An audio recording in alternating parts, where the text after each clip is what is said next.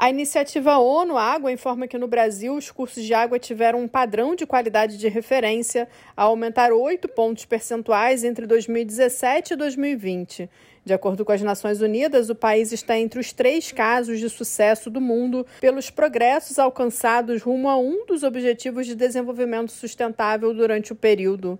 Os dados foram ressaltados na Conferência da Água, que termina esta sexta-feira em Nova York.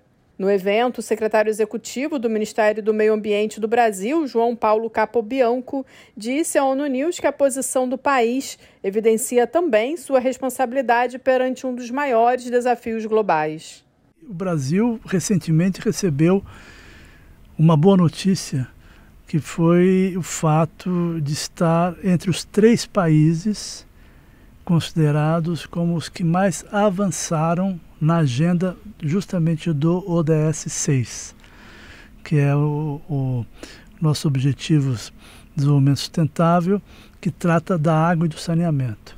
O Brasil, junto com Gana e Singapura, eh, foram considerados, em, pela avaliação das Nações Unidas, como os três países que mais promoveram avanços. Isso é muito positivo.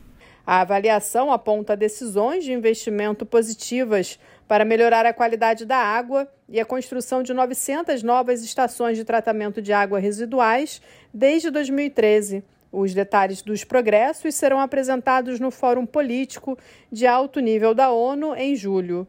Para Capobianco, a água é também uma questão de qualidade de vida.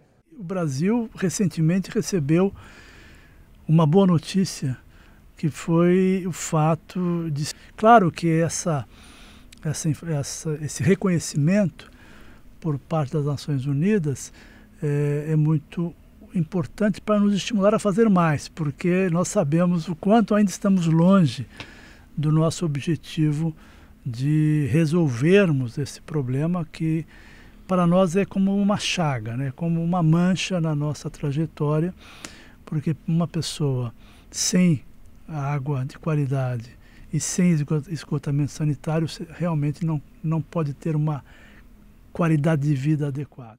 O secretário executivo aponta um percurso longo para atingir 99% dos brasileiros com acesso à água e 90% com saneamento até 2033, que é o plano do governo. Da ONU News em Nova York, Ana Paula Loureiro.